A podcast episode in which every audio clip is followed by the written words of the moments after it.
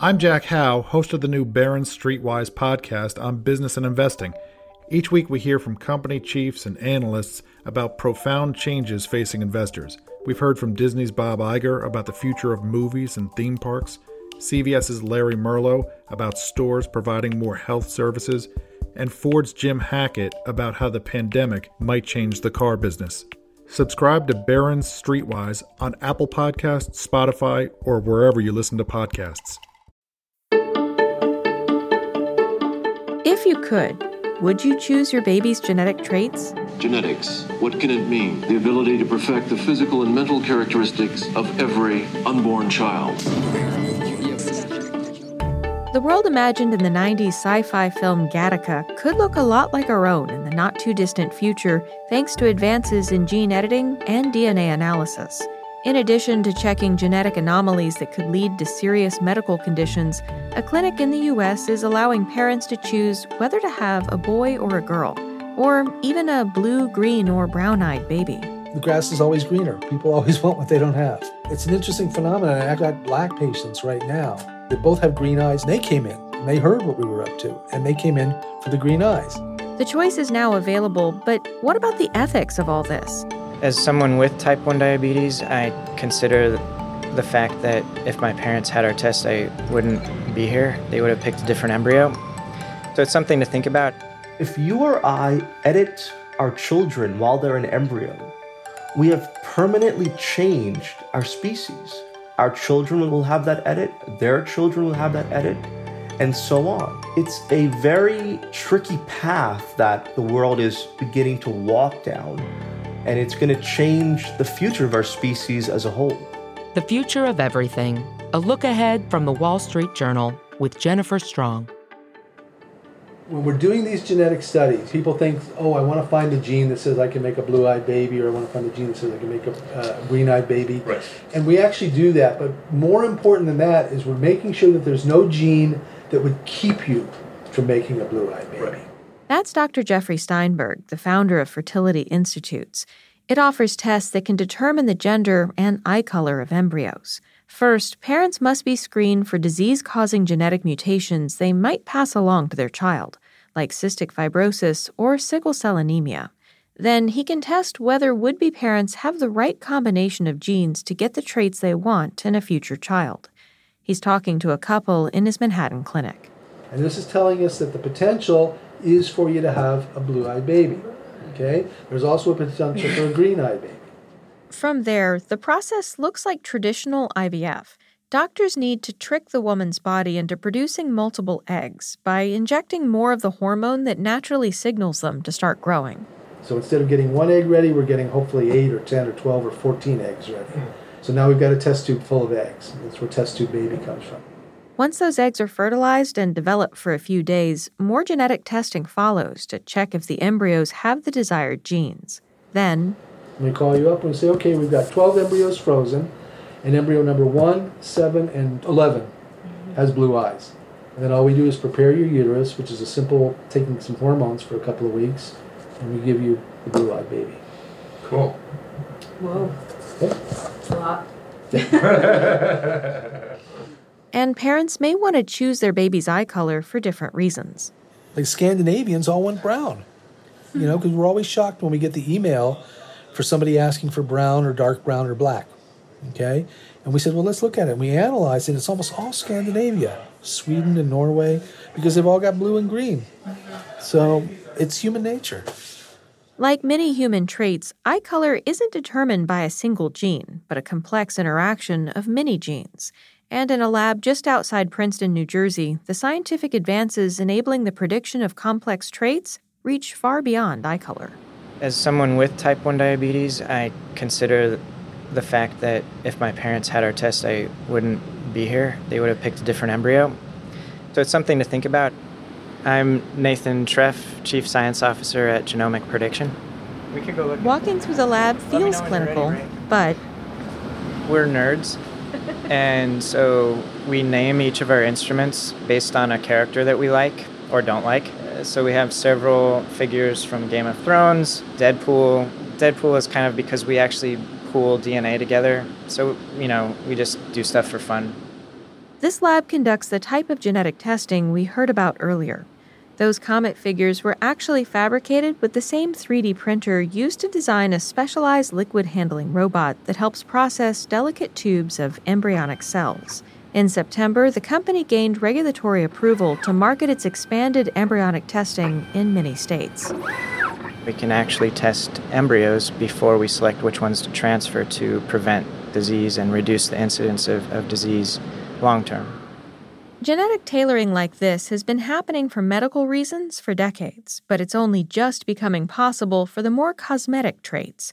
That's partly because of a reduction in the cost of sequencing, a deeper understanding of genetics, and now it's really only recently with development of large data sets. For example, the UK Biobank has 500,000 genomes with phenotypes available to develop these algorithms that can predict complex traits. It helps us understand the intricate genetic code that makes us who we are and opens up a world of possibilities in determining who we could be. The company recently published research demonstrating how this approach could also be used to predict height, and advances in gene editing technologies like CRISPR could open the door to a world where trait prediction becomes trait prevention. We've seen a lot of work going into genome editing, and I think as we develop more research on the safety, you could actually consider curing these diseases in the embryo prior to pregnancy. Really, the issue is whether or not that's considered ethical. So, you see that there are all these scientific and technological advances that allow IVF clinics to offer a variety of new tests to couples. Amy Dockser Marcus covers genetics for the Wall Street Journal. There's social change underway where people want to have more control over genetics, where they want to have more choice, where they consider themselves not only prospective parents, but also consumers who are paying for a service and want to have as many options as possible available to them. And those two things are fueling each other and then also sometimes coming into tension and conflict. The significance of this goes beyond just the conditions that they are now testing for, because the kind of algorithm that they're offering might also allow them to do predictions for cosmetic traits or aesthetic traits. And this would include height, eye color, potentially other things down the road, such as intelligence and maybe even hair color, skin tone. It's hard to draw the line sometimes where some people consider something a medical trait and some people consider something a cosmetic trait.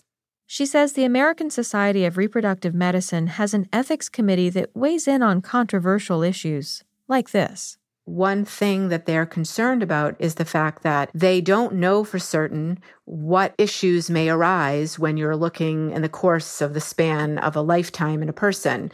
The testing hasn't been done for 60, 70 years, and so you don't know what might happen in the future. And therefore, they said they don't think testing should be done unless it's necessary. But when they went further, they assessed the pros and cons and the ethical issues of doing such testing or not. And they ended up in both cases deciding that it would be up to both the doctors and clinics and the prospective parents themselves to come to a decision on whether or not to pursue such testing. On the other hand, IVF clinics aren't required to offer these tests because the doctors themselves may have their own views on whether it's ethical to screen for conditions that have nothing to do with diseases and improving the health of a future embryo. And also because these technologies are not yet accessible to everyone. They can cost money. They're not always covered by insurance. And therefore, not everyone will have access to them. So after consideration, the ethics committee said essentially everyone needs to make up their own mind. And I think, in terms of the ethics of this, that's where things stand right now. There's also the ethics of what happens if people are coming into your country with edited genes and they're succeeding more than the local population. That's Abishur Prakash. He's a geopolitical futurist who studies the risks and opportunities of emerging tech. So I'll give you an example of what I mean. In China right now, the Beijing Genomics Institute is working on a project to find the genes responsible for intelligence. And they've been working on this project since 2012, and they've interviewed about 2,000 people with very high IQs. And one of the goals of the project is to increase the IQ of every generation by 5 to 15 points. Now, if you think about that for a second, a research institute in China is working on a project to enhance the intelligence of the Chinese population. Now, let's say China uncovers the genes in the near future, whether it's 2022 or 2025 or 2030. And they start to provide it to its own population. And people in China become smarter, people in China become more entrepreneurial, millennials, the elderly, the unemployed, everybody gains from enhanced intelligence. Will these people stay in China or will they start to go to other countries? And will other countries allow them to succeed, these edited humans from another country? Or will they view these edited humans as a threat? Controlling the genetic makeup of future generations is going to be dependent on the culture in which they're raised. And if a country's advances in gene editing spark a wave of medical tourism, how do governments protect the genetic privacy of their citizens? So, if you imagine a lot of people from the US traveling to, say, India to get their genes edited for much cheaper than it might be in the US, all of a sudden companies in India will have access to tens of thousands or hundreds of thousands of people's genetic code. And what might they do with this? It's possible gene edited humans could be weaponized to become better soldiers, or gene edited crops could cause the rise of new trade disputes you know, gene editing, whether it's enhanced intelligence, whether it's curing diseases, whether it's designer babies in all possibilities, or whether it's food security, gene editing is going to allow countries to really transform their society and destiny. And in that world, they might ignore these traditional institutions, and that creates a huge disruption in the framework and structure that the world has operated in for so many decades. The Future of Everything is a production of the Wall Street Journal. This episode was produced by Anthony Green, Emma Silekens, Daniela Hernandez, and Amy Dockser Marcus. Our technical director is Jacob Gorski. John Woodcock is the executive producer of WSJ Podcasts. Stan Parrish is the editor in chief of The Future of Everything. Thanks for listening. I'm Jennifer Strong in the newsroom in New York.